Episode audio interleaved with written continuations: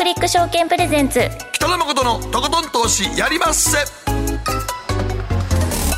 はいどうも皆さんこんばんは。北野誠です。そして進行 MC の大橋ロコです。そして今週の番組アシスタントは？こんばんは。今週の番組アシスタント葉月美優です。はいということで年内最後の放送となりましたけども。さあ今日の、えー、ゲストはラインナップは？はい、えー、真壁昭夫さんにリモートでご出演いただきます。多摩大学特別招聘教授真壁昭夫さんお呼びしましょう。真壁さん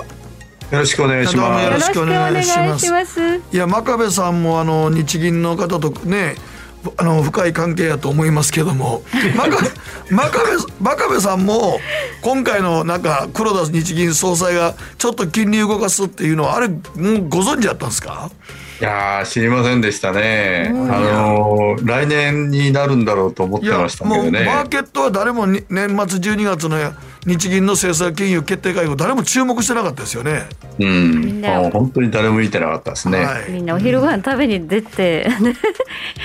帰ってきてびっくりみたいな僕らがラジオ生放送中にニュースで流れたらびっくりしました。そうでしたね。たまげましたほんまに。はい。まあこのねあの日銀のまあ修正について、えー、いろいろと真壁さんに何が起きていたのか、そして今後ね来年どうなっていくのか今日はじっくりと解説いただきたいと思います。どうぞよろしくお願いいたします。よろしくお願いします。はい。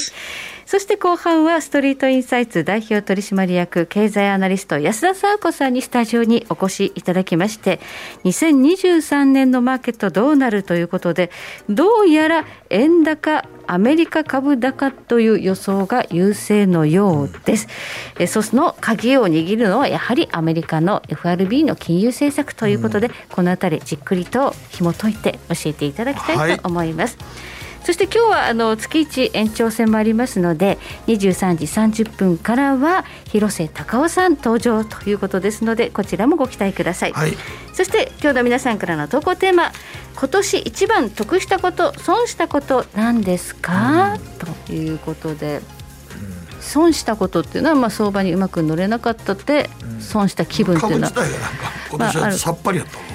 行ったり来たりしてるだけでしたからね。そうそうそうねタイミングでうまいこと入ったやつはあったんですけどね。うんね得するようないいこともね、うん、なんかねずっとコロナ禍続いてますしね少しこうあ旅行支援でうまいことこうねあの得したっていう人はいるのかもしれないね。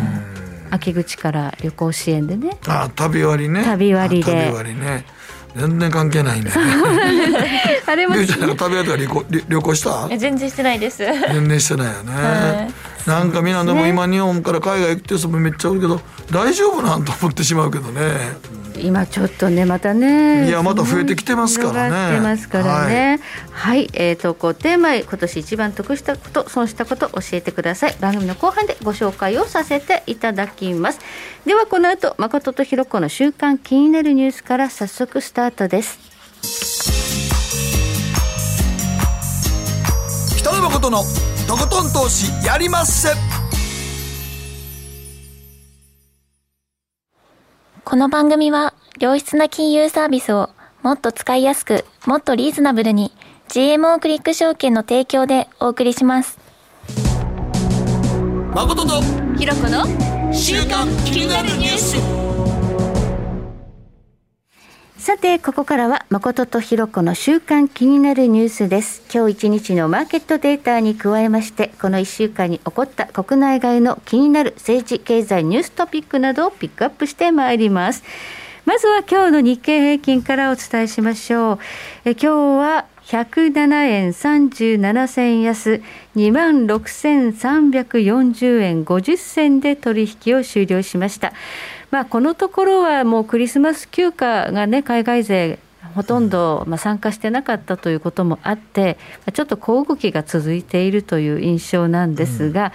うん、えしかしながら、今年の日経平均行ったり来たり行ったり来たりする中で、え当備の一新というような勢いは全く見られずという。ことでした。これ今年の年初から考えたらあの年年足では陰線なんですよね。ああ、陰線でしょ？陰線になるか、そうですね。真壁さん。まあ、このままいったら陰線かな。うん、真壁さん、陰線ですね、今年ね。うん。そうですね。このままで終わればね。このままで終わり。だってえ当初いくらで資料ありました？えっ、と今年は、えー、ちょっと待ってね違う方の資料にあるのかもしれないですね。いいくらで寄り付いたかというと、だいたい2万8000円台ですね。2万8000円台で寄り付いてますね。うん、というところから現在2万6000円台ということになると、はい、はいえー、陰線ということになりますね。うんはい、このままいくと陰線でしょうね。まあ、はい、でも真壁さん、アメリカの株式市場が、まあ、ナスダックなんか3割ぐらい下げたとかいうことで考えると、うん、下落はそれほどきつくはなかったと。なかったですね。まあまあ、それはやっぱり円安効果ですかね、やっぱり。まあ、円安もありますし、それからあの企業業績がやっぱりしっかりしてましたからね。うんうんうんまあ、そういう意味ではあのまあ底堅いっていう相場ですよね日本の場合は。ただやや気になるのは真壁さん、うん、その円安だったんですが、このね、うん、あの今、年末にかけて151円から今、133円とか4円とかまで下がってきて、なんか企業の想定為替レートよりもちょっと円高気味になっちゃってるようなところも出てきてないですか？一部ね、一部。あのですけれども、はい、まあ、私の知る限りは、結構やっぱりあの慎重に見てる人は多かったですよ。あそうですか。為替のレートに関してもね、はい、まあ、150円円ってのはいかんせん行き過ぎだろうと。うんだから来年は少し修正があるだろうというふうな見方の人が多かったように思いますね。じゃあそんなにこの為替の急激な、まあ、151円か130円台っていうのがこれから業績の下方修正相次ぐみたいなそんな不安材料ではないうん、あの全体とすればね、そんなことないですよ。と、いうのは、むしろ輸入物価が上がってるんで、はい、コストアップ要因の方が大きかったですから、はい、全体とすればね、もうほとんどチャラ、あのぐらいじゃないですか。はい、あのまあ、あの一部ね、まあ、輸出企業にとってはやや厳しい、ややね、うんうん、とは思いますけれども、日本経済全体にとってはそれほど大きな影響はない、この程度であればね、と思いますね。はいそしてアメリカの株式市場です。ダウ平均、昨日は37ドル63セント高、3万3241ドル56セント。えー、ナスダック総合指数は昨日大きく下げてます。144.63ポイント安、1万353.22ポイントということで、ちょっとこのところ、またあのナスダック総合指数、まあ、ちょっとハイテクダメですね。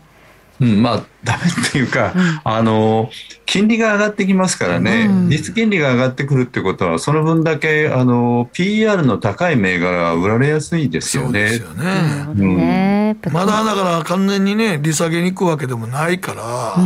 やっぱりまだ粛々と、もうちょっと上げますよね、0.75ぐらいはね、そうですね、あの、FRB のドットチャートでも、2023年にあと0.75%金利が上がるということですね。うん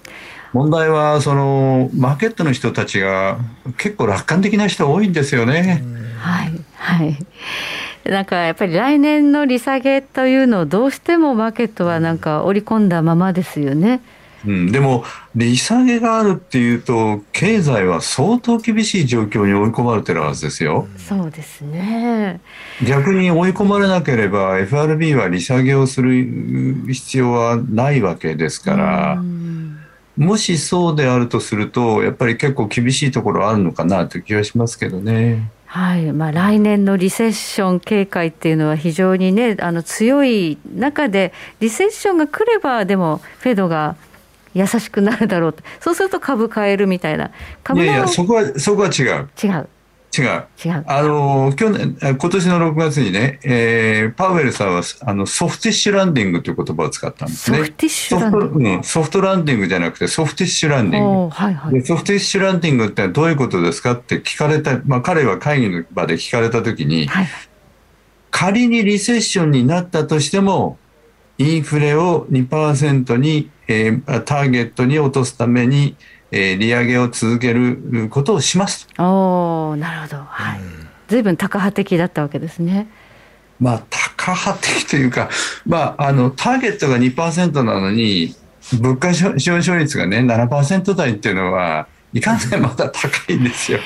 真壁さん来年2%までは落ちますかね物価。あの今の状況が続くとすると落ちないと思います。落ちない。うん、落ちたとして3.5から4.0%の間ぐらいに、うんぐらいかなというか今の状況が続けばですよ、うんうん、例えばウクライナの問題だとかねえー、ああいう問題が解決したとすれば、ちょっと状況は違いますけれども。そうやね。今年考えたら、北京オリンピックなど、ウクライナ侵攻から相場が一気におかしくなったんですもんね。そうですね。ねね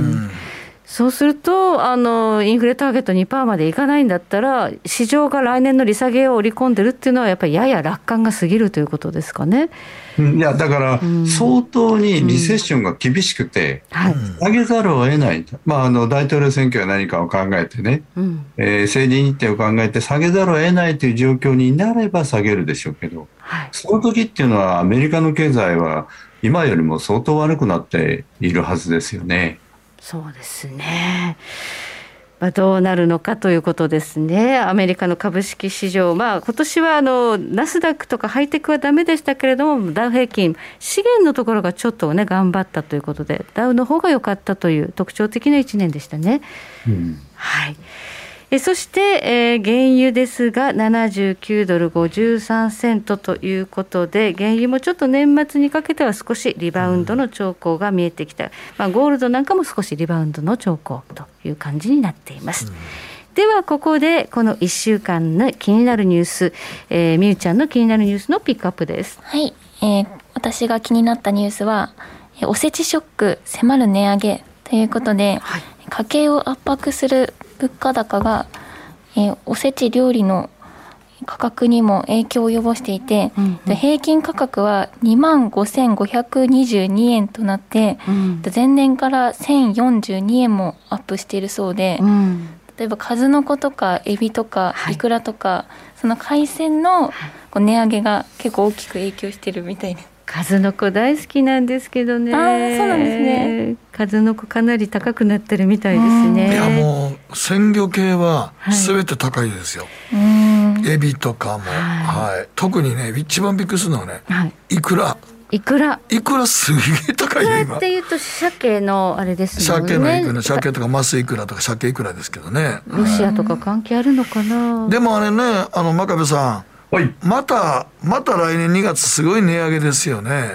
えー、もう控えてますね、うん。えー、数千銘柄という、まあ、細かいものも含めると、えー、それから電気代が上がりますからね。そうなんですよね。そうですね、まあまあ、原油価格が上がってきたというのも、その魚介類、やっぱりその船出すのにね、うん、えー、燃料がかかるということで、その分も上乗せになったりしているということで、高いというのもあるんでしょうね。はい。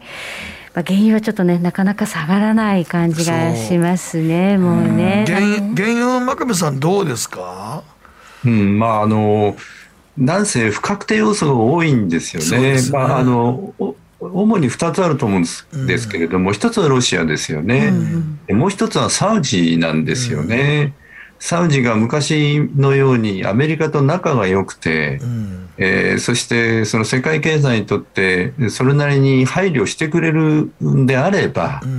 ん、それなりにその安定させることは可能だと思うんですけど今、うん、そうなってないですよね。あの一度ねバイデン大統領がサウジ行きましたけど全然効果なかったですよね。ちょっとアメリカ、なめられてる感じしますね。まあ、なめられてるというよりも、うん、やっぱりあの関係がね、やっぱり人権問題や何かがあって、ぎくしゃくとして、それが続いてるという感じですよね。うそうなんですよね。だからまあ、これ、本当に物価高がね、うんもうこれ続い、まあ、来年の2月ももうかなりのやつが上がるっていうね、ニュースでも見ましたけど、これは難しいですよね。この辺が今度、日銀の金融政策がどうなるのかという点は、また本編の方で、真壁さんに引き続き解説いただきたいと思います。はい、以上、ここまで誠とひろ子の週刊気になるニュースでした。この後コマーシャルを挟みまして、マーケットフロントライン真壁さんにじっくりとお話伺ってまいります。北野誠のとことん投資やりまっせ。みんな集まる。集まるよ。君は周りが見えてない。また怒られちゃったよ。あ部長の前歯にノリ大学生のノリはもう通用しないぞ。はいノリをどうにかしないとまずいですよね。部長歯にノリついてますよ。もっと楽しくもっと自由に GMO クリック証券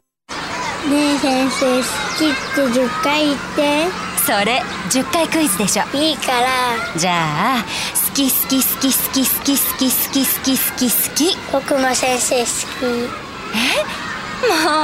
もう思わず笑みがこぼれる。株式 FX は GMO クリック証券。いらっしゃい。ご注文どうぞ。うんと大盛りラーメンにトッピングでチャーシューコーンメンマ海苔それに味玉白髪ネギであバターとワカメも。全部のせい一丁。シンプルにわかりやすく。株式 FX は GMO クリック証券。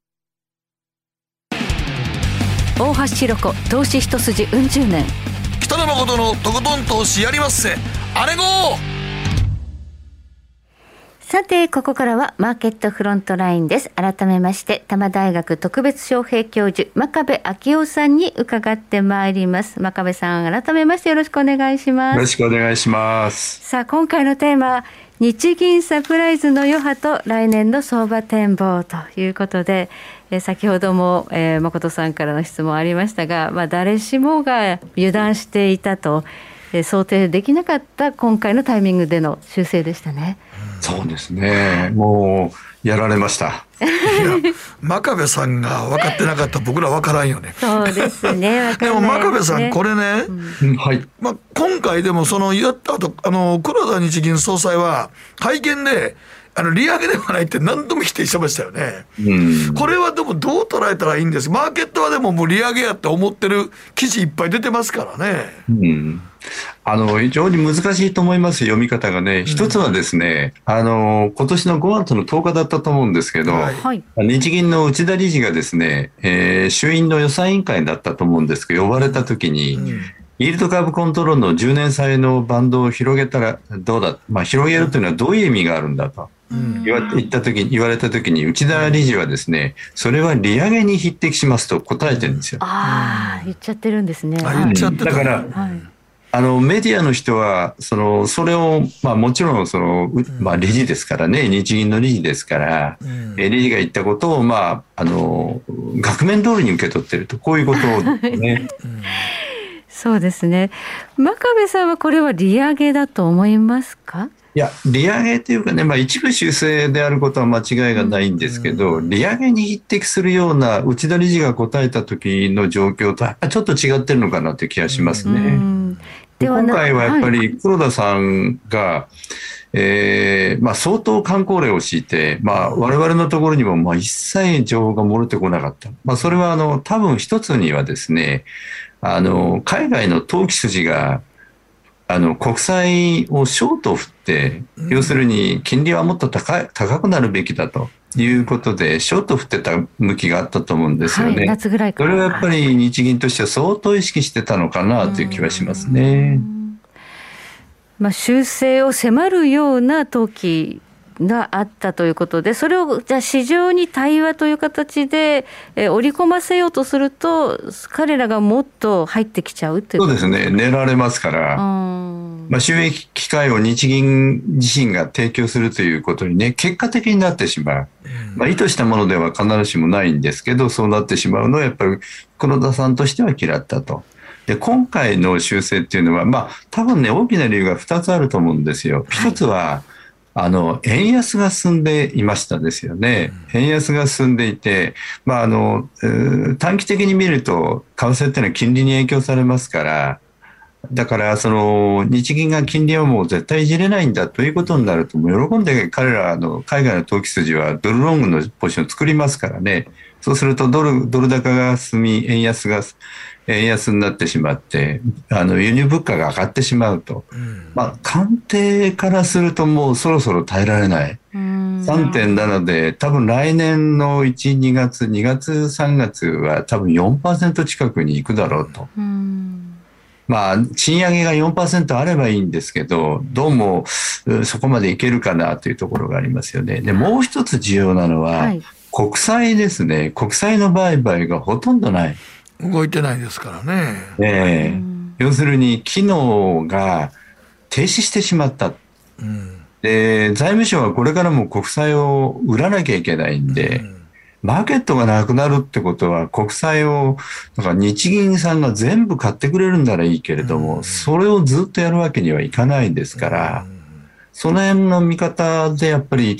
違和感というか、まあそろそろなんとかししないと困るなと、こういう意見が出たようですね。まあ、流動性がなくなっているということで、かなり不満もあったということは、えーまあ、指摘されていましたが、あとはあの黒田総裁、まあ、日銀が言ってるのは、10年債のとこだけ金利がこう低く抑えられて、他のところ上がっちゃってて、いびつになってたっていうのも、これ、修正されてるんですか、結果的に。いや、あの、一部はね、もちろん、あの、修正はされてます。あの、10年債のそれまでの出来高、出来値っていうのは、利回りベースで見ると0.25ですからね。うん、それが今0.45とか0.44とか、まあ、要するに0.4台まで上がったんで。はい。少し修正されたんですけど、イールドカーブの歪みはね、まだ、まだまだ続いてるんですよ。例えば7年とか10年とかね、はい、あの、それから長いところと比べてもやっぱり10年が、ちょっとこうペコッとへこんでるという状況が。だから、これはあの、まだ、あの、海外の投機筋から見れば、はい狙う余地は。あるでしょうね。そうするとじゃあ今回は0.5にしたけどこれまた0.75にしろとか1にしろみたいなそういうまあ変更を迫られるみたいなことって起こりうる？ただそのために、はい、あのえーと、国債の買い入れを1兆7000億円増やして、しかも今までは10年債を買うっていうことだったんですけど、はいはいもう要するに年限に構わず国債を買うと言ってますから。他の、はい。年限も例えば2年5年7年とかね、はいはい、えー、全部全部どこでも買いますよって言ってますんで、うん、要するにその辺のそのイールドカーブのコントロールをこれこれまで以上に日銀がやっぱりやっていこうという意思表示でしょうね。うんまあ、これによっ、えー、マーケットはかなり驚きまして、ドル円相場は最終的には7円も下がったということなんですが、うんうん、この値動き、ちょっと過剰反応でしたかね、どうなんでしょうか？いや、あ過剰反応というかね、やっぱり、あの突然のことなんで、はいこれはやっぱり響きますよ。そうですね。びっくりしましたもんね。で前回あの出させていただいた時にやっぱりあのえー、ニューヨーク・タイムで介入をして、はい、でそれで素地を作ってそこうなんて言うんだろう円安のその流れを少し歯止めをかけて今回これで突然ある日突然後ろから崖から突き落とすように、えー、政策を一部変更しましたからまあねこれはもうヘッジファンドの連中もポジション閉じたらは得なかったですね。逆にひっくり返して円ロングにした人も今私の知る限り何人かいましたね、なるほど。今円買い、うん、ここから来年に向けて日銀がさらなる、まあ、この緩和の出口に向かうということになるのかどうか。何にせよ黒田さんの任期決まってるわけやから、はいはい、それで新総裁がこれでどうしていくのかってことですよね。ね。はい、うん。その通りですね。うん、で、多分ですね、来年の2月か3月に、まあ、政策の一部見直しっていうか、要するに、あの、改修正じゃなくて、うん、今までどれぐらい効果があったとかね、うん、そういうことをやっぱり検証することになると思います。はい、これはなぜかというと、副総裁の任期って3月の19日なんで、で、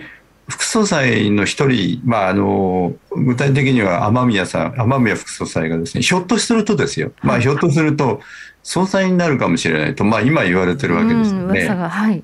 そうすると、3月の19日に一旦副総裁を退いた後に、4月の8日に黒田さんが退任されて、はい、その後引き継ぐと、仮にしたら、はい、やっぱりその時点、その、その時までに、一応、なんていうのかな、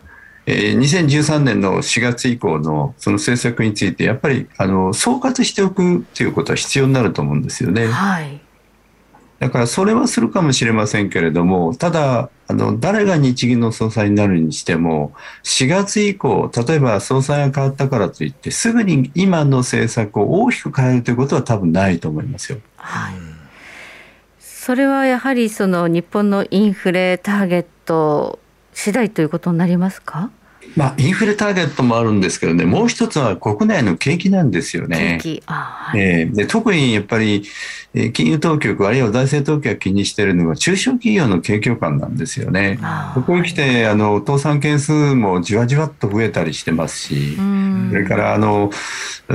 コロナでね、特別に融資枠を作ったんですけど、ああのね、金利つけなくて返すというやつですね。あのゼロ通称ゼロゼロっていうやつですね。あそうゼロゼロですね。あれがもうね、3月で終わるんですよね。そうなんだから実際に返していかなあかんですね、中小企業は。そうなんです。はい、うんまあ、業況、景気のいい時であればね、それなりにまあ余裕があって、えー、返せるんだと思うんですけど、うん、今コロナでやっぱり厳しい業界は厳しいですから、うんえー、それを金利を上げたりすぐ上げたりっていうのもちょっとしんどいところはあって。だから両睨みであることは間違いまあ日銀は常にそうなんですけど、うん、一つのことをまあ成就しようとすると、うん、もう一つのその命題をね無視していいかというと必ずしもそうじゃないんで、うん、そうなるとすぐにじゃあ誰が例えば日銀の総裁になったとしてもじゃあ4月の初めからすぐにその 金利を上げるとかね。これは多分できないでしょう。じゃあそこはあんまり過度にそこに向けて何かこう攻めるというか仕掛けるというようなことはないと考えたいんですけれどもあともう一つ気になるのはその日本のその金融政策は持続してくれる可能性があるということで少し安心したんですけど財政政策の方どちらかというと、またその防衛費拡大に伴う増税の話が出てきたり、うん、このあたりって海外の投資家、嫌がりませんか？いやあのかなり聞いてくる人多いんですよ、うん、どれぐらい増税になるんだと、いつからやるんだっていうね、はい、えー、のがやっぱり一番多い質問で、はい、when, when it begins って、まあ、要するにいつ始まるんだっていうのがあるんで、わ、うん、からないとしか答えようがないんでね。はい要するに、まあ、まあ、でも来年では2024年ぐらいとか言ってましたけどね。うんなんですけど、はい、でもその前にあの選挙やらなきゃいけないとかねいう人が少し出てきたりしてますよね。はい、萩生田さんがおっしゃってましたね。はい。えー、もう明確に言っておられて、まああの岸田さんご本人をどう考えてるのかって今一つよくわかりませんけれども、まあだからそうすると選挙をするとね、あの自民党が勝つかどうか、まあ、理屈の上では分からないわけで、増税が本当にできるかどうか分からないですよね。別にあの他の政党があの責任政党になって要するに、えーえー、政府を作ったとすれば、えー、政策を継承する必要はないわけですから、はい、なかなか難しい状況になると思いますよ。じゃあその自民党の中でやはりちょっとこう紛糾しているということで増税本当にやるなら国民の信を問うべきだ選挙すべきだっていうことになってくると増税意外とできないかもしれないっていうシナリオもあるんですかね？私はあると思いますよ。うん、あの本来ね、はい、まあ、財政が財政学なんてやってる人たちから見ればすぐに増税っていうのはありえないと。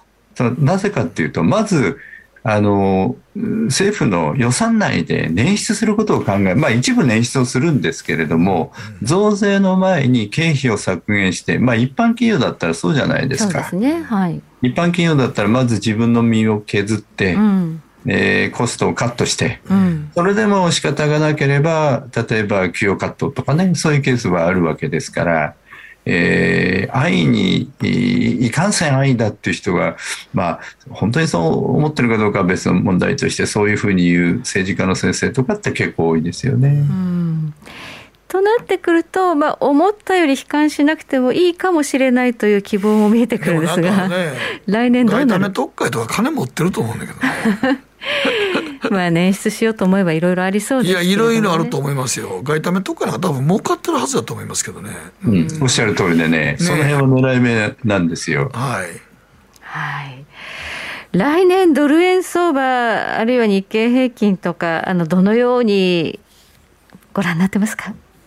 えー、っとですねまあ、今の状況が続けばっていう前提はつきますけれども、はい、まあ、あの年をと来年年を通して基本的にはあのどちらかというと円の強含み持ち合いドルの弱含み持ち合いになるだろうというふうに思ってます。その理由は、やっぱりアメリカの経済はどっかで減速をする。まあ、間違いなく減速はするでしょう。交代になるかどうかは今のところ確率、まあ、半分半分、あるいは 6, 6割ぐらいなのかもしれませんけども、まあ、いずれにしても今までずっと好調だった経済が少し減速するんで、それは当然ファンダメンタルズとして、えー、為替の市場に織り込まれますから、ドルはどちらかというと弱含みやすい。それから日本の方も、えー、そ日銀の総裁が変わって少しずつ政策を変えてくるというその実際に変えるかどうかは別の問題として、はい、要するに期待値あるいはエクスペクテーションが出てくると、はい、やっぱりドルロングをずっとキャリーしてるっていうのは気持ちが良くないんで、うん、どちらかというと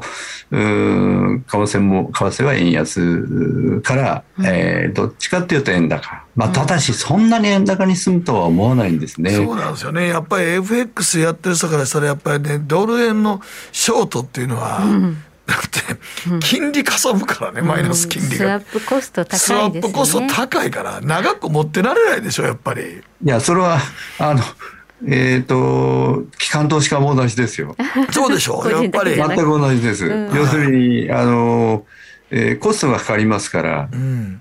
円ロングドルショートっていうのは、まあ少なくとも金利差がかなりありますからね、うん、その分で金利負担分を稼げるほど、うん、えー、キャピタルで稼げればいいですけど、まあなかなか難しいんで、そんなに円高になるとは思わないですね。今まあ130円は割らずにねなんとか頑張ってますけど、あのね金利考えたらやっぱちょっといくら下がってきたとはいえだから売る気にはならんけどな。こんだけやっぱり日米の金利差あったら、なかなか難しいと思うよ。うん、その通りだと思います。はい。まあ特に年末はあの金利が上がりますからアメリカの金利が米ドルの金利が上がるんで、はい、もうドルのショートっていうのはプロの連中は触れないですよね。そうですね。問題はだから、年、年初にね、ちょっと仕掛けてくるかもしれませんね。うん、ちょっとね。はい。はい、あのいつも毎年なんかあの日本がお正月気分の時急になんかギャップ開けてなんか動く時ありますもんね。そうですあれ狙われてるんですねやっぱり。狙ってます。あの1月2日っていうのは狙い目なんです。はいはい。あの1月2日は彼ら通常営業ですから、はい、1月2日3日っていうのは日本の投資家いないですよね。はい。ドル円に関しては日本のディーラー連中はやっぱり結構シェア高いんで、うん、彼らがいない時ってのは相場動くんですよね。うん、まあ最近はそういうのを見越してあの出てくるやつもいますけどね。正月から大変ですね。じゃあもしそういうあの1月2日3日、えー、ドーンと大きく下がるようなとこがあればやっぱりドル買いしたいって人たちが出てくるってことですかね。スワップもあるし。あのミセス渡辺ななんていう人たちはどっちかっていうと下がったところ買いたいっていう人は多いんじゃないかという気がします,、ね、下がると買いたいですよね、スワップは大きいですね、やっぱロングの方がいいっていやロングの方が安心やもん。やっぱり、ね、だってもし売ってたらずっとなん。かこっちで横でマイナスついてくん。だよそうですよねあれ結構なん。か精神的に嫌なるからね嫌ですねはい、あとは来年あの大統領選挙の前の年ということで、うん、あの非常に強いアノマリーとして米株は強いん。だというようなことが言われてるんですが、うん、アメリカは本当に強いですかね、来年株。まああの難しいとこですけどね、皆さん強気な方が多いんですけど、あんまりそうは思わないんですよね。まあ私は経済学者なんで、経済の、えー、ファンダメンタルズから見ると、やっぱりアメリカは間違いなく少なくとも年度前半は減速しますよね。うん、まあ、後退に陥るかどうかは、まあ、あの定かではないけれども、減速しますよね。企業業績は少なくとも今よりはあの厳しくなると思いますよ。はい、そうすると EPS は伸びないですよね。で今の PR はだいぶ修正されたんで、えー、ダウの方はね、まあ、だいぶあの通常営業に戻ってるんだと思いますけど、ただし、一部の例えばナスダックのグロス株の代表銘柄、特にミーム株と言われているようなものはですね、やっぱり PR 結構高いの、高い銘柄まだ残ってますから、こういうところは金利が上がるとやっぱり売られますよね。うんはい、その辺はまだちょっと下げきってないところもあるということで気をつけたいということですね。うん、はい。ありがとうございます。はい。えここまで真壁昭夫さんに解説いただきました。真壁さんどうもありがとうございました。どうもありがとうございました。失礼します。野誠のとことん投資やりまっせみんな集まれ行かしていただきます GMO クリック証券の CFD では日本225や米国30など世界各国の主要な株価指数原油や金などの商品レバリッジ ETF リート ETF 外国株など世界中の金融資産を買いからも売りからも手数料無料で手軽に取引することができます。今まで気になっていた世界中のあの指数、あの銘柄、あの商品に投資ができます。パソコンからスマートフォンまで高性能なトレードツールも魅力。CFD も GMO クリック証券。GMO クリック証券株式会社は関東財務局長金賞第77号の金融商品取引業者です。当社取扱いの金融商品のお取引にあたっては価格変動等の理由により投資元本を超える損失が発生することがあります。お取引をする際は、当社のホームページや契約締結前交付書面にて、手数料などの諸経費及びリスクについて十分ご確認ください。北野誠のとことん投資やりまっせ。もう寝る暇ないわ。なのに肌ツヤツヤ、ツヤツヤ、ツヤツヤ。マーケットのリアルということで今日は偶然赤赤になりました。なんでクリスマス終わったのに赤赤やねん。示し合わせたんでしょうか先取りです。新年先取り。はい、めでたい紅白です、はい、はい、ストリートインサイツ代表取締役経済アナリスト安田沙子さんにお越しいただいております。よろしくお願いします。はい、今日はどういうテーマですか？はい。2023年は円高アメリカ株高が予想優勢ということで、はい、鍵を握るフェドの政策はどうなるというタイトルいただきました。ほんまに円高が来るのかどうかですよね本当に、ね、あの今年はもう30%ドル円が急上昇年初115円やそうですよ。151の94まで上がって。買っとくだけやってよかったよね本当ですよね この番組ほんま時々俺の邪魔をするいろんなこと言い過ぎや。いろんな情報が入ってきますから、はい、私も今日またいろんな情報仕込んできましたけど、はい、あのというわけで基本的には2023年円高の予想本当増えましたよね。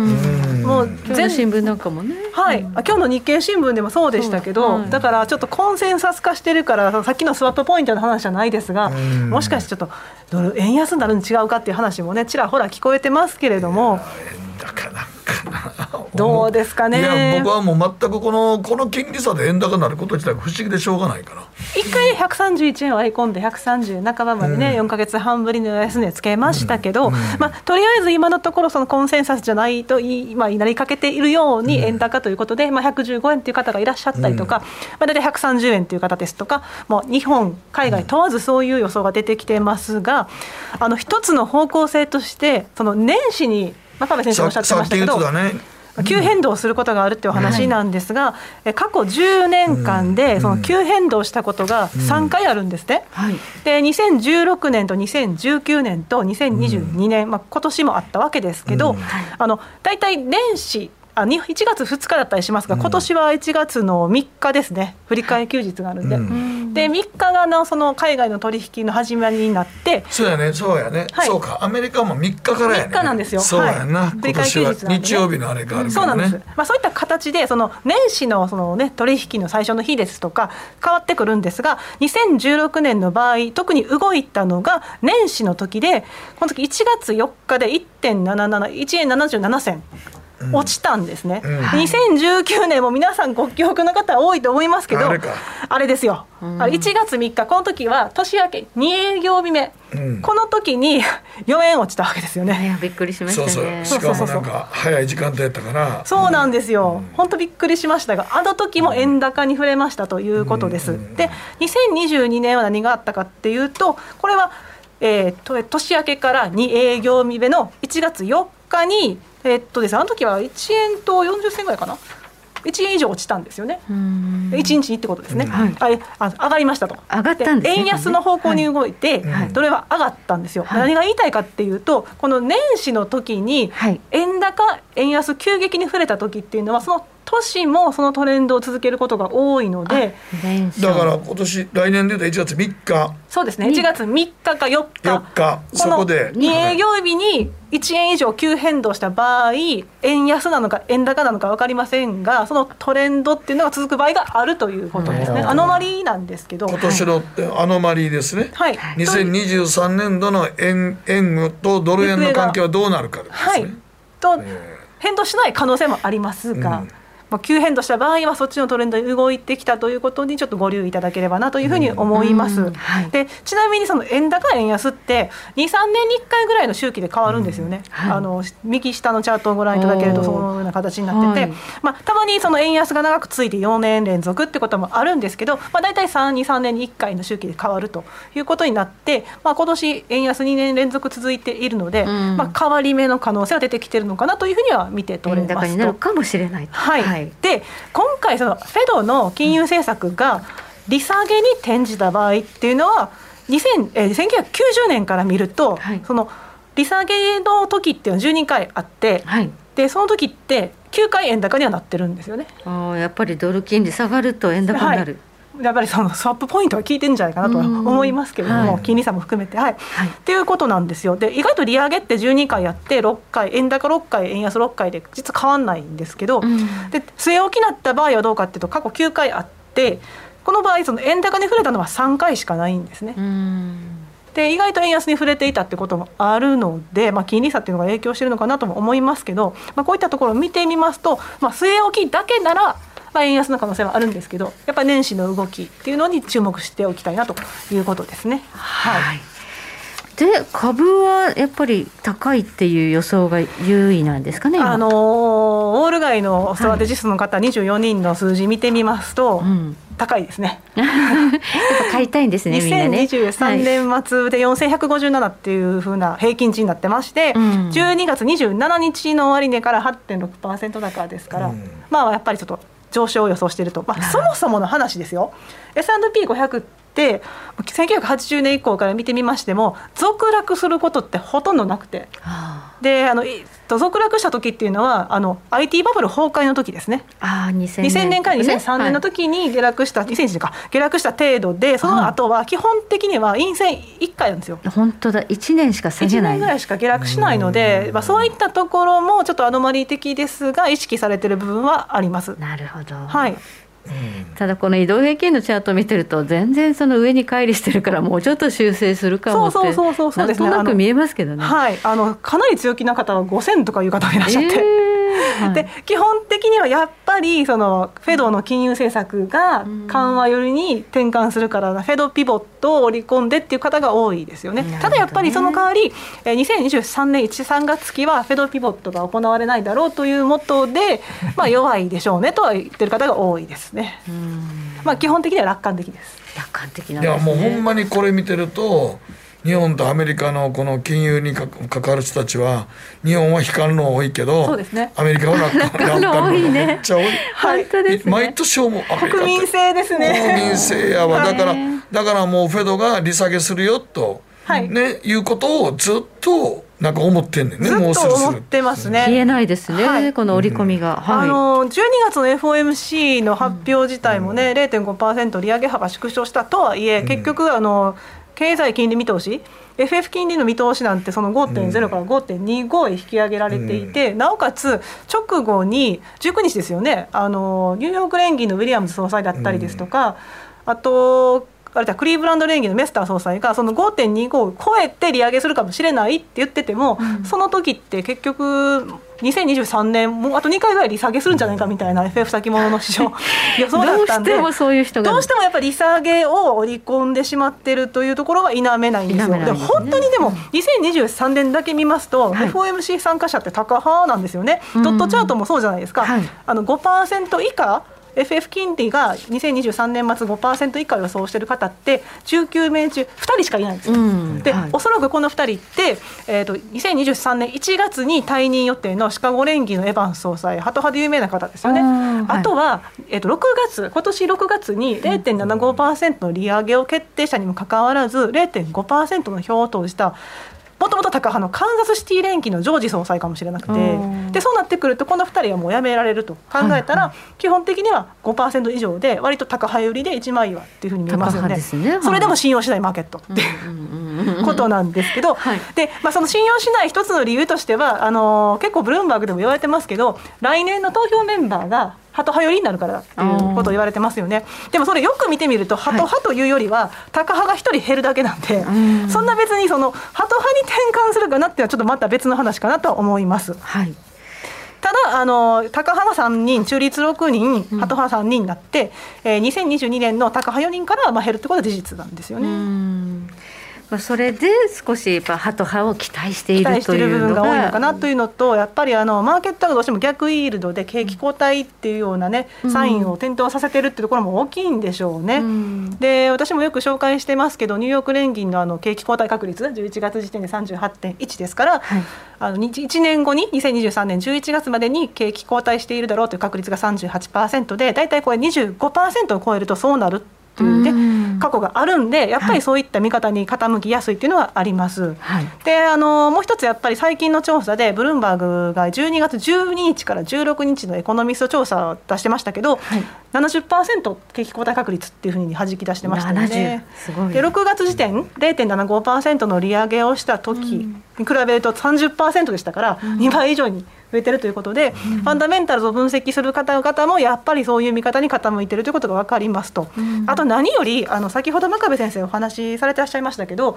パウエルさん自身が9月頃からソフトランディングの可能性は減退したって言い始めてて、うん、直近でもソフトランディングの道筋っていうのは高金利金利上げれば上げるほど狭くなるっていうふうに話してるんで、まあ、パウエルさんもある意味こう認めつつあるというか、うん、認めてはいないんだけど可能性を排除しなくなったっていうことも大きいんでしょうね。はい。そうなると、まあ、来年どこかでこれリセッションがねリセッションなりということで、まあ、リセッションが来たら利下げに行く。っていうふうに、まあ、マーケットは織り込んでしまうんですよね、だからリセッション来たら利下げにするから利下げがいくから株が上がる。っていう非常にシナリオを描いてしまう。ストレートなシナリオや。アメリカの人はアメリカ人ストレート本当に。ドストレートなシナリオやな。そうなんですよ。それでで。実際物価指標もかなり落ち着いてきてる、まあ、高いですよまだ。高いんですけど、うん、11月の数字も結局5.5でした。コアも4.7でした、うん、2021年10月以来の低水準です。で、あの1年先のミシガンのインフレ期待も結構落ちましたよね。4.4ですか。これ2021年6月以来でちょっとインフレが加速し始めた頃が2021年4月だったんで、割と戻してきたってことは事実ではあります。こういった部分もどうしてもその楽観視したい市場関係者の期待を煽ってしまうんでしょうね。で先ほどお話したブルームバーグの、えー、エコノミスト調査でもファンダメンタルズをウォッチしている方々でもやっぱりその PC のフェドが注目している物価指標は鈍化するっていう見込みになってまして、はい、2023年の第4四半期 PC 価格指数11月の5.5から2.8まで下がるっていうふうに言い出しているんですね。これその平均値になりますけどっていうふうな数字が出てくるといよいよってやっぱりね、ね思っちゃうんですよね。よねはい、だからあのこの前の GDP が各法値で3.2%に情報修正されて、割と楽観的な数字になった。逆に言うとフェドってやっぱり利下げできないんじゃないかって話になるんですけど、それでも FF 金利先物の市場って2023年の12月の利下げ 0.25%の利下げを織り込んじゃってるっていう話になってるんですよね。めっちゃ先まで利下げ織り込みいってんねんだからフェドが何言ってももう信用されないぐらい間違えましたからね今回、まあ、そその実績がどうしてもありますし、うん、あと2018年の利上げから2019年の予防的利下げもありましたし、はい、どうしてもその彼らの過去の実績を振り返ると、どうしてもその先を読んでしまうどうせ彼ら当たんないしみたいに思ってんだよね、はい、どうしてもそういう傾向は否めないです。ね、はいそう真壁 さんもちょっとびっくりされてらっしゃいますいや面白いなと思って、うん、はい。いやだからまあまだねだからそれで まあそうやねんけど、うん、景気後退確率が上がるよ上がるほどよっしゃ利下げ株買おうぜっていうのがまたまたそこが面白いねんね。いい国ですよね。いい国ですね。本当に、ね、本当に本当にいい国だと思うわ。金利が下がってくれたら、はい、あの消費もね余地が出てくるですとかね、はい、その前にカードいっぱいになってるんじゃないかと利用額いっぱいになってるんじゃないかと思うんですけど、うん、でもそういうなんか連想が働くから面白いなと思いますが、ね、景気後退さ日本人だから景気後退してるっていうことになったらなんかもうね将来不安だとか将来不安だとかなって 株なんかつかやってる場合ないやろっていうのが日本人の考え方マインドが違う。これがアメリカ人のマインドは全くちゃうねんね。雇用の不安とかそういうところにならないんですならない。景気後退してるで。よっしゃ利下げや。よっしゃ。株だ。株だ。そんな銀行に金預けてどうすんねん。っていうのがアメリカのマインドやね日本と全然マインドが違うねマインドセットが違います。そうやね。でまあその物価もね落ち着いてきてるんでじゃあやっぱりそのね FRB といえば物価と、まあ、雇用の最大化というところなんでで雇用でもしっかりしてるじゃないかって話あるんですけど、まあ、特に米株なんかの強気派なんか見てるのは、はい、いやいやいや労働指標って意外と歪んでるよっていう話があって、うん、で私もこれ結構お話ししてるんですけどその雇用統計のノンファンペイロールとその家庭調査で出している就業者数って乖離ありますよねって話で、あのいわゆる複数の職を持っている方が押し上げてます押し上げてるんじゃないかっていうのを私この前メッセージでお伝えしてたんですけど、あと11月の雇用統計で注目された平均時給、あの前月比0.6%の伸びって結構驚きだったと思うんですけど、私が注目しているあの生産労働者非管理職の方々。ここも前月比0.7%で結構強かったんですよ、はい、でも蓋を開けてみたら実はあの輸送と倉庫の職が前月比ですよ。3.8上がってたんですよ。あれこれドットがものすごいドットがキュンと上がってるじゃないですか。1箇所だけ輸送倉庫だけ高いそうなんですよ、うん、でここって実は今一番、あの職が減ってる就業者数が減ってるところで確か4か月連続で減少してたんじゃないかな。この分野そうね人が減ってる、はい、減ってるんですよ、はい、要はその年末挑戦意外と弱いよっていう話があったりですとか、うん。あとコロナ禍の需要を見越して雇いすぎた部分もあって、うん、で人員が削減されてる、まあ、セクターではあるわけですね。そうなるとなんで賃金高くなるの？これが、はい、あの平均時給って普通に時給じゃないんですよ。時給だけじゃなくて、はい、あのボーナスも入ってるんですけど、はい、解雇手当も入ってるんですよ。解雇手当が入って上振れてる可能性があるの、もしかしたらそういう見方もありましてなぜかというと、えーちょっと見にくくて恐縮なんですが、はい、えー、右のチャートの右側のチャート下側ですね、はい、景気後退のグレーの枠あるじゃないですか、はい、でのオレンジの線があるんですけどこの前年同月比で示した平均時給の伸びなんですけど、うん、景気後退入りの時って意外と下がってないですよね。あ確かに。雇用が減っててもあの結構その解雇手当なんか支えられてるっていう話もあって意外とすぐ下がらないんですよ。へ一時金が出るわけですね。解雇されるときに、うん、それがデータ上は押し上がっちゃう。そうそうそうそう。ちなみに今イーロンマスクはツイッターのね解雇する従業員とそれでちょっと交渉してるって話ありますけど、ここでちょっと支えられる部分があるんで、そういうマジックがあるってことはちょっと覚えておきたいなというふうに思います。思ったほど強くないかもしれない。そうですね。あとその求人数ってよくあのパウエル氏もお話出しますけど、はいまだにまあ1033万人と高いんですよね。うん、で失業者に対しても1.7倍ですから。2021年に比べたら全然高水準なんですけど、前に私幽霊求人広告の話しましたが、もう一個裏があって、あのいわゆるサンプル数がめっちゃ減ってるんですよ。でなんだかんだその調査するにあたって聞き取り調査でも、まあ、賃金でも回答は出てこなきゃいけないじゃないですか、うん、その回答率がこの例えば求人数を盛り込んでいるジョルトっていうのはあるんですけど、はい、人えー雇用動態調査なんですけどね、うん、これって今30.6しかないんですよ回答率。へえそんなにみんな答えないの？7割。はいであのこれは労働統計局も説明をしてるんですけれども、まあ、コロナ禍っていうこともあってやはりその聞き取り調査だったり、まあ、実際の調査自体がなかなか進まないっていう事情がありますと、はい、でこのまあ人員が削減されたり、まあ、増やすにしてもリモートだったりするっていう影響もあったりとかで、うん、なかなか調査しづらいんですって。で仮にその調査をしたところで回答が返ってきてる会社があるとしてその会社がなぜ回答できるかというとそのリモートしなかったりですとか割とまあ基盤が安定してて大企業だったりするという傾向があるという話もあって、であれば労働市場の実態って表してないんじゃないかっていう話もあります。サンプル数が少ないですね。はい、非常に少なくなってます、ちなみにこの CES っていうのはその事業所調査で、はい、えー、 non-farm payroll なんかを取り込んでる調査なんですよね、うん、これでも前は60%の回答率だったんですけど最近直近で10月44.8%なんで、はい、ここも下がってるっていう状況です。はい、はい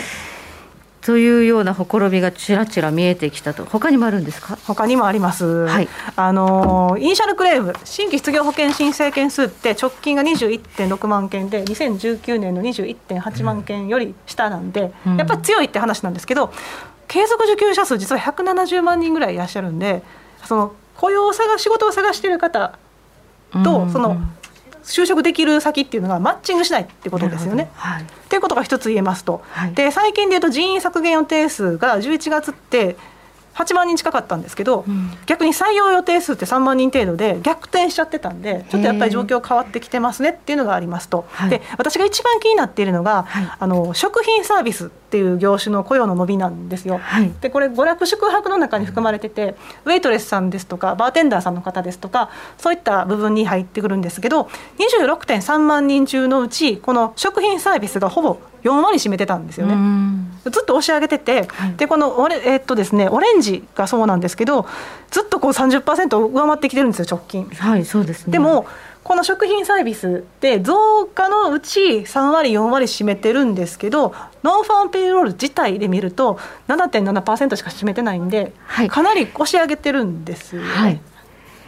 という状況なんでちょっとやっぱり今の労働市場をちょっと反映しないように見えます。ということになってくると意外と脆いかもしれないということですね。食品サービスは景気敏感ですからね。はいここまで安田沙子さんにお話伺いました、はい、どうもありがとうございました。北野誠のとことん投資やりまっせ。みんな集まる。集まるよ。エミさん。どうしたの？僕最近考えてしまうんです。毎晩月を見上げるたびに僕の将来はどうなってしまうんだろうって。同時に思うんですこの虚しい気持ちに寄り添ってくれる女性がいたら。好きですってよくない？シンプルにわかりやすく。GMO クリック証券。いらっしゃい。ご注文どうぞ。うんと大盛りラーメンにトッピングでチャーシューコーンメンマ海苔それに味玉白髪ネギで。ああバターとワカメも。全部のせい一丁。シンプルにわかりやすく。株式 FX は GMO クリック証券ねえ先生好きって10回言って。それ10回クイズでしょ。いいから。じゃあ好き好き好き好き好き好き好き好き好き好き。僕も先生好き。え？もう思わず笑みがこぼれる。株式 FX は GMO クリック証券さてここからは皆さんからいただいた投稿を紹介していきます。時間がなくなったの1通だけですけども、はい、えー、ラジオネーム競馬で得してます。嫌なやつですね。はいということで、えー、今年得したことは35万ぐらいするバッグを彼が誕生日にプレゼントしてくれたことですえ今年損したことは保険に入ってんのに入院した後に仕事が忙しくて全く保険会社にお金を請求してないことですってことですね。なんかもうこれ自慢だけで終わりました。読んでて嫌な感じやったわ。他の投稿ちょっとね延長戦に回したいと思います。時計の針は23時27分回っています、大橋ひろ子投資一筋うん十年北野誠のとことん投資やりますせあれごこの番組は良質な金融サービスをもっと使いやすくもっとリーズナブルに GMO クリック証券の提供でお送りしました。みゆちゃんは実家に帰れへんのねお正月は。いや帰ります。面白ないやろ？いや それは当たり前その年で その年で実家が面白いって言ったら女終わってんで。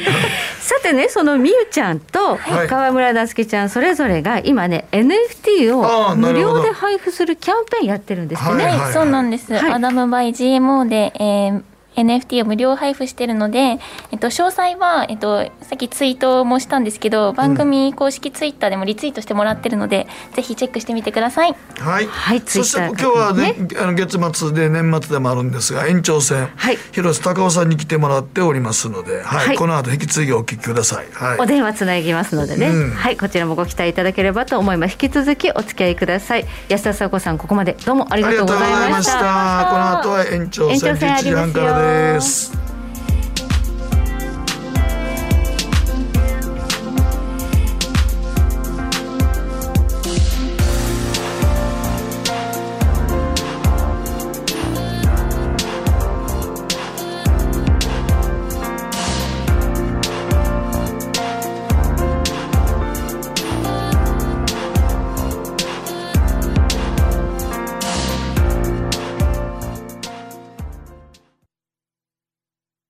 ンクリック証券プレゼンツ。北野誠のとことん投資やりまっせ。月一延長戦。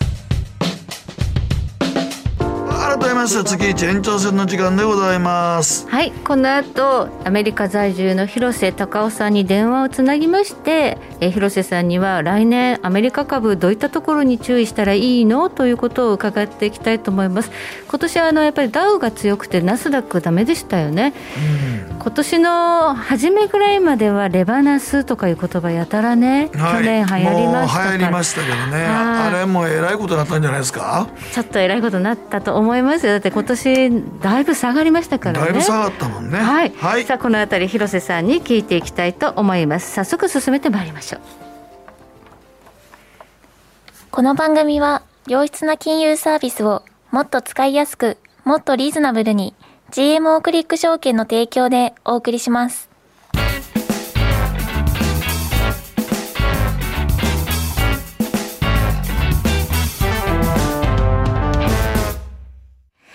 さて、ここからはアメリカ・フロリダ在住コンテクスチュアルインベストメンツ LLC 広瀬隆夫さんにお話を伺ってまいります。広瀬さん？こんばんは。こんばんは。よろしくお願いします。年の瀬にありがとうございます。さて今年のマーケット本当に去年まで個人投資家に大人気だったナスダックがダメでしたね。そうですね。はい、えー、っと指数で言うとダウがえー、年初来マイナス8.5%に対して S&P はマイナス19.7%、うん、そしてナスダック総合指数はマイナス33.8%ということで、はい、ナスダックの落ち込みがすごいですよね、はい、でその理由なんですけれども、はい、あ GAFA とか NVIDIA とかテスラとかそういうこれまで何年もアメリカのブルーマーケットを引っ張ってきたリーダー銘柄、はい、それがここへ来てガクーンとこうパフォーマンス悪くなってるんですね。でそれがやっぱすごく指数を押し下げてると思うんですよ。はい、ちなみに、はい、ダウに占める GAFA、エヌビディア、テスラの比率は7%。あ、ごめん。7%ですね。そして S&P に占める、えー、 GAFA その他のリーダー株の比率は20%、はい、それに対してナスダックに占める割合は46%なんですよね。半分近いですね、はい、半分近いんです。明らかにここが足を引っ張っているということですよね。だからダウだけ見てるとそんな落ちてないですもんねそうなんですよね。まあ私もまあ今年はナスダックダメだろうと思ってたんですけども、それで年初からレバナスとかダメだよっていうふうに 言ってきてたんですけども、まあ、ここまでね、はい、ひどいとは正直思わなかったですよね。なんか一般的には今年はその利上げをして金利が上がってきたからこういうセクターはダメだっていうふうに解説されてますけど、うんはいそういうでもでもそれだけじゃなくて業績去年は、うん、去年はその金利が上がるからナスダックだめだよっていうふうに私言ってきたんですよ、うん、だけど今はもうその金利がどうとかね地合いがどうとかね、うん、そういうのを通り越して、はいなんかもっとそれ以上の材料で下げてますよね。まあ、例えばアップルなんかはどうですかね？はい。アップルの場合は、やっぱ中中国の新型コロナの蔓延ですよね。それで iPhone のフォックスコンの工場があの、まあ、うまく操業できないということで、はい、生産がものすごく遅れてますよね。はい。はい、で結局、うん、iPhone14 Pro という、まあ、上級機があるんですけどもクリスマス商戦期間逃しちゃったしそれから今も出荷できなくってで今日の報道では多分、えー、2023年の第一四半期のその iPhone の出荷は前年同期比でマイナス20%ぐらいなんじゃないかとかね、えー、これ大変です、ね、そういう報道まで出てきてるんですよね。はい、だから今一生懸命アップルは、はい、えー、ベトナムとそれからインドに工場を移そうとしてます。うん、やっぱ中国究極的には、生産の30%ぐらいをそれらの国にもシフトしちゃうと思うんですよね。それがアップルです。はい。アップぱりその生産だけではないなんか他の問題も出てきてるみたいですね。はいそれは、はい、えー、っと イーロン・マスクがツイッター買収した時に、はい、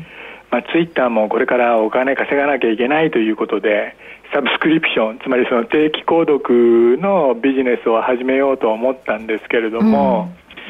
うん、その iPhone にあるツイッターのアプリですよね。あれで定期購読申し込むとそのアップルに対して上納金諸場代を払わなきゃいけないんですね。それが売上高の30%近いんですよ。だから、はい、ものすごいあのピンハネになるんで、はい、それはちょっと勘弁してくれっていうふうにイーロン・マスクとそれからアップルのティム・クックがあのなんかあの、まあ議論して、それで 暫定的にはねまずその、うん、iPhone アプリから別個のその外部のツイッターのサイトに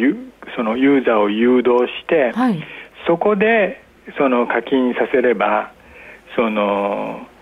アップルに上納金を払わなくていいっていうね、まあ、そういうまあ妥協案というか折衷案みたいなのがあ考慮されてるっていうふうに言われてるんですけども、はい、もしそれツイッターに許しちゃうと、はい、他の会社がなんでツイッターだけ特別扱いするんだよって形で、ね。はい、その文句言い始めると思うんですよね。うん。はい、だからアップルのフィービジネスの根幹になってるんでこれはね。それがまあぐらぐらしてきてるということですよね。ここの収益もかなり大きいわけですね、アップルにとって。はい、重要ですよね。はい。じゃあこれも重なって今アップル株売られちゃってるってことですね。すねはい。はい。で他にもあとはあの心配している銘柄は、はい、アルファベット、まあグーグルの親会社なんですけれども、えー、はい。これ一番心配してます。一番？なんでですか？その理由は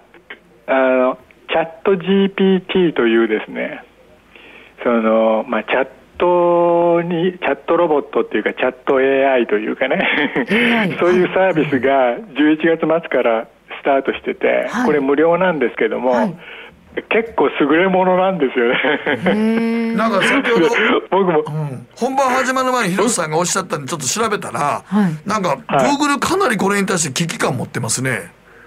そうですね。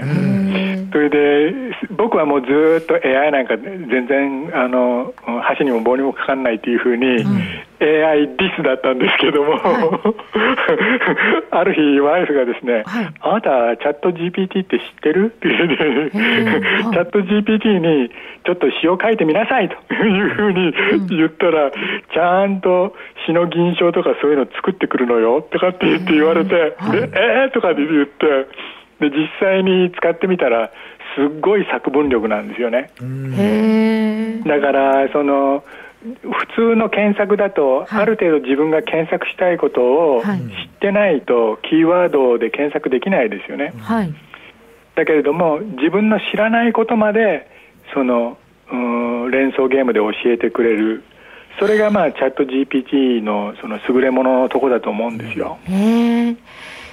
例えば、はい、僕は今ウクライナでその不動産投資しようと思ってるんですけども、うん、そんなウクライナのことなんか全然不安内で分かんないわけですよ。うん、それで送金したらどのくらいぜそのそれに対して贈与税が課税されるとかさ、そういうことも調べようがないんで、はい、そういうことをチャット GPT に聞いたらスラスラと答えてくるんですよね。そうなんだ。え、そういう感じなんですか？そうなんです。だから自分の知らないことを、はいその完全な形で模範回答を出してくれるということが、まあ、チャット GPT の優れものの箇所なんですね。でこれは結構、グーグルにとって脅威だと思うんですよ。はい、というのも、あまあ、む昔僕はあのシリコンバレーで、えー、投資銀行を務めてた時にはそのサーチエンジン戦争というのがかつてあって、はい、ヤフー、エクサイト、ライコス、インクトミそういうもう乱立してた検索エンジンが、あ、ね。はい、の大戦争になって、うん、で最後もうグーグルだけが残ったんですよね。うん、そうですね。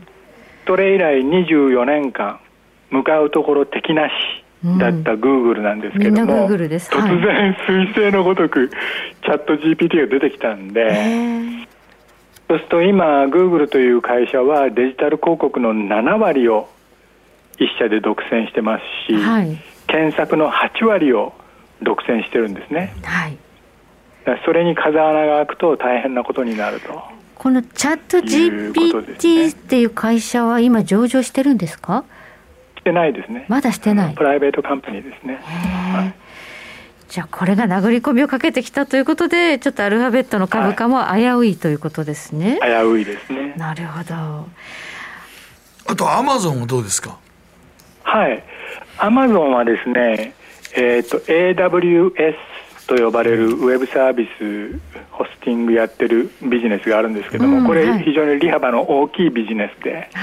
アマゾンにとって重要なビジネスなんですけども、はい、結構大幅な値引きを裏でやってんじゃないかという噂があるんですよね。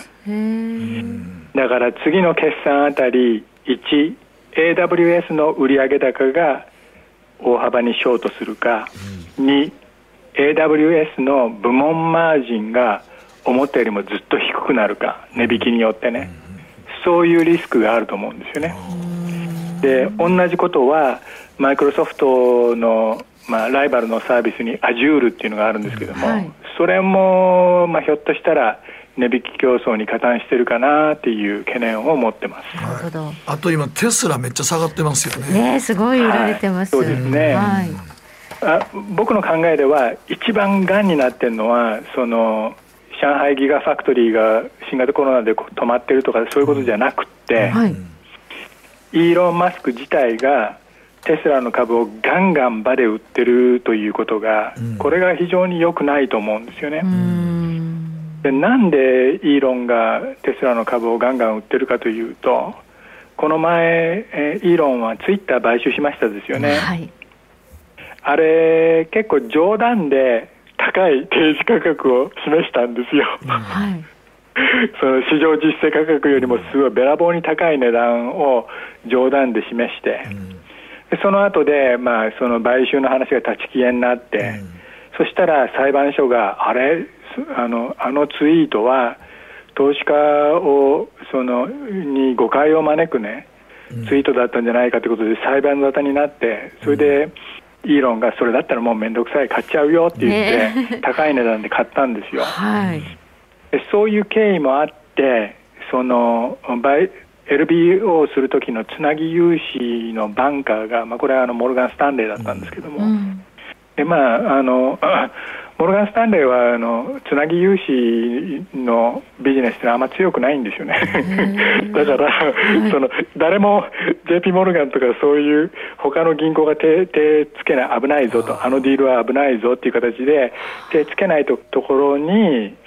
そのモルガン・スタンレーが入っていってファイナンスつけちゃって、はい、それで案の定、はい、そのブリッジローンを転売することできなくなっちゃって。それでモルガン・スタンレーが損を被ると思うんですよね。はい、でそういう複雑な事情があるんでそのイーロンももっとキャッシュこさえてあのつぎ込んでくださいというふうに言われてるし、はい、それからそのイーロンが銀行から融資を受けるときにねテスラ株を担保に供出してそれで金借りてると思うんですけども、うんはい、テスラの株価が下がってくるとどんどんその担保不足になっちゃって、はい、またぞろ銀行団がその担保になってる株を売るとかねそういうことがなんか起きてると思うんですよね。あ負のスパイラルです、ね、我々のそのマージンコールみたいなもんですよ。はい、強制決済ってやつですよ。株価が下がるとさらにじゃあ裏裏なキャッシュが必要になっちゃうってことですね。はい。はい、はい、っていうのは銀行団は、その担保に供出されたテスラ株を掛け目額面通り100でお金を貸すなんてことは全然しなくて、うん。えー、50%とか25%とか そのくらいの低い掛け目でしかあの金貸さないと思うんですよね。うんそれでその株価が下がるとどんどんどんどん雪だる雪だるま式に余計株を売らなきゃいけないっていうそういう構図になってると思うんですよ。あなるほど。これじゃあちょっとまだ下げ止まったりできないかもしれないですかね。あどうでしょうね、もうだいぶ来てると思うんですけどもね、でもあのここまであれよあれよというふうに下がった理由っていうのは、まあ、ファンダメンタルズというよりは、そういうその技術的なその融資に絡めた問題とか、そういうのがあるんだじゃないかなというふうに僕は思ってます。なるほど、はい、あと最後にあの半導体関連どうですか、はい、来年ね。はい、うん。うん、NVIDIA とかも下がってるんですけども、うん、その思い出してみれば、まあ、今年のクリスマスじゃなくて1年前のクリスマスの時に新作のそのビデオゲームにあまり、えー、めぼしいタイトルがなくて、うん、でそれが理由でその GPU の売れ行きが悪かった、まあ、グラフィックプロセッサーですよね、うん、で、えー、そういう経緯で今その卸売レベルで NVIDIA のチップがものすごく過剰在庫になってた、うん、で、えー、新しいあの新製品を NVIDIA 用意してるんですけども今のこの過剰在庫の状況で新製品をぶつけても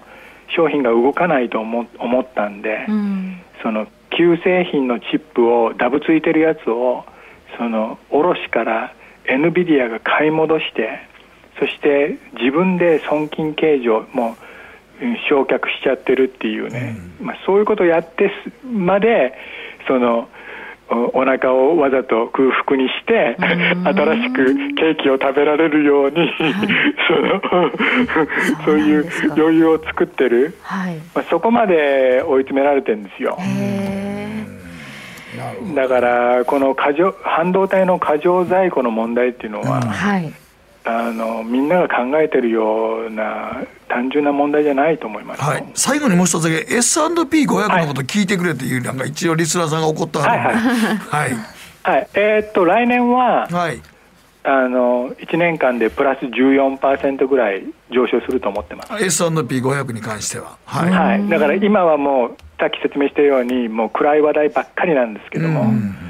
これあの最後の最後の局面ですんではい、でみんなもうヘトヘトになってヘトヘト売りをしてるところですから、うん、それが切れたらまあ、来年の米国株は高いと思ってます。なるほど。わかりました。どうも今年1年ありがとうございました。はい、はい。ま、広瀬隆夫さんでした。どうもありがとうございました。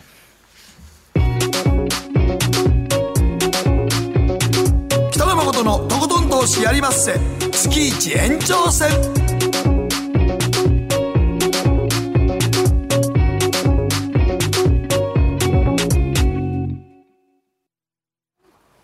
GMO クリック証券の CFD では、日本225や米国30など、世界各国の主要な株価指数、原油や金などの商品、レバリッジ ETF、リート ETF、外国株など、世界中の金融資産を買いからも売りからも手数料無料で手軽に取引することができます。今まで気になっていた世界中のあの指数、あの銘柄、あの商品に投資ができます。パソコンからスマートフォンまで高性能なトレードツールも魅力。CFD も GMO クリック証券。GMO クリック証券株式会社は関東財務局長金賞第77号の金融商品取引業者です。当社取扱いの金融商品のお取引にあたっては、価格変動等の理由により、投資元本を超える損失が発生することがあります。お取引をする際は、当社のホームページや契約締結前交付書面にて、手数料などの諸経費及びリスクについて十分ご確認ください。北野誠のとことん投資やりまっせ。月一延長戦。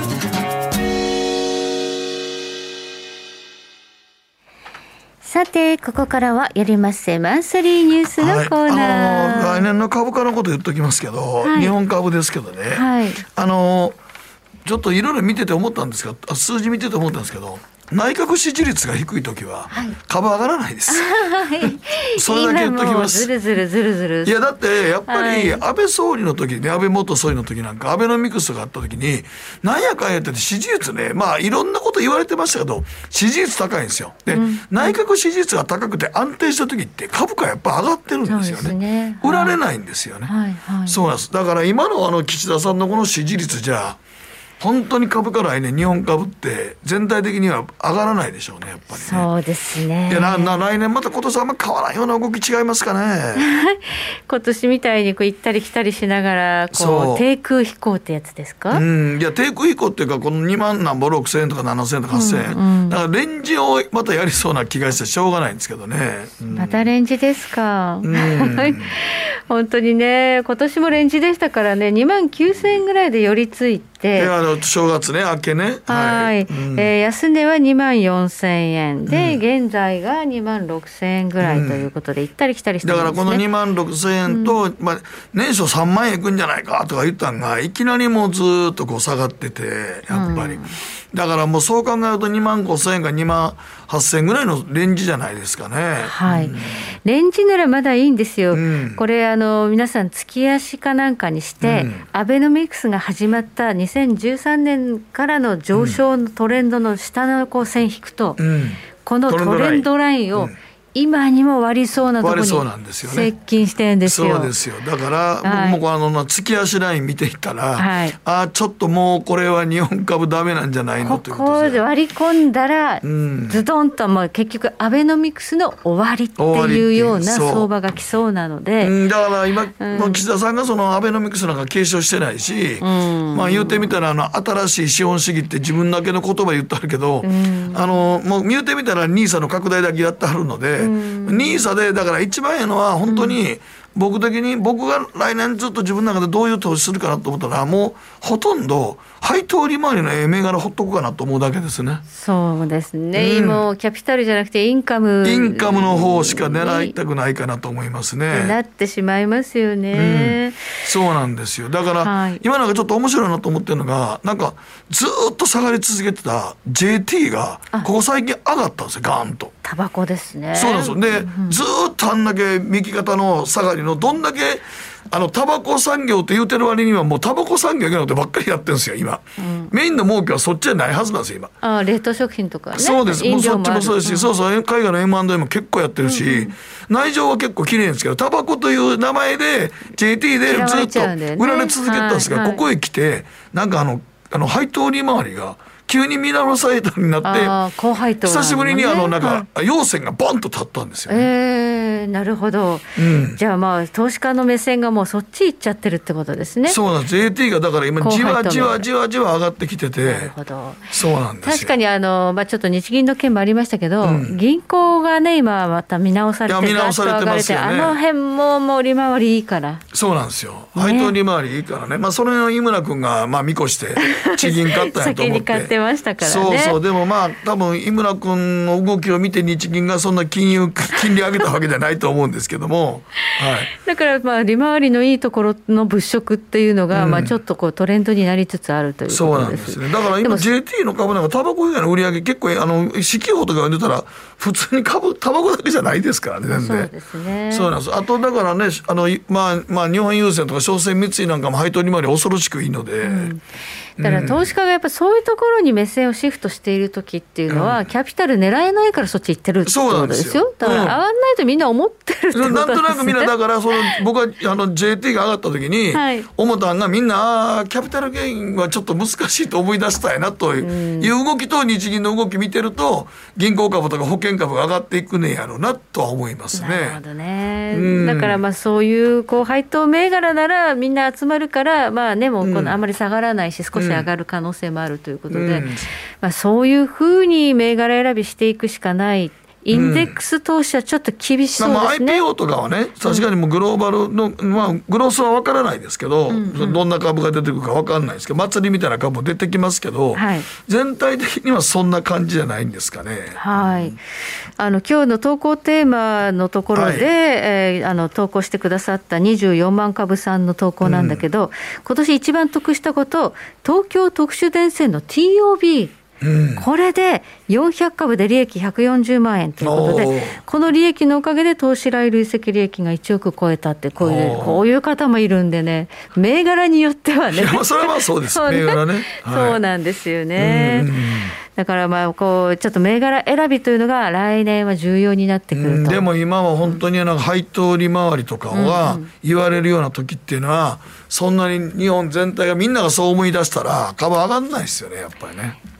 そういうことですよね。支持率もうとりあえず内閣支持率が低い時株ってあんまり上がらないですからね。支持率上げるためには岸田さんここは思い切って減税しますって言うとね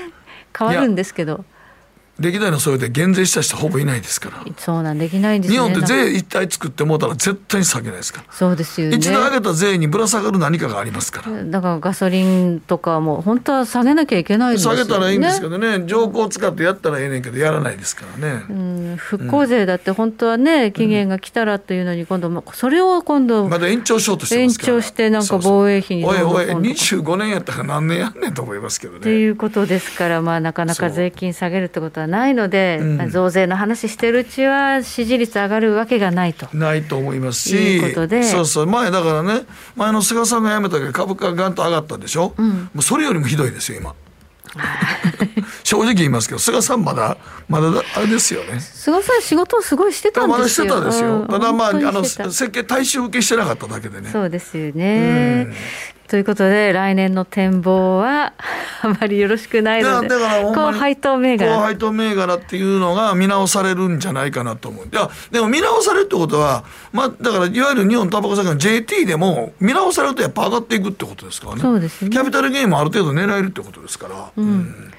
まあ、そういったところが来年注目かなというのが現時点での、うん、現時点での話ですけど、ね、ということになりますね。はい、はい。はい、えー、時計の針は23時56分回っています。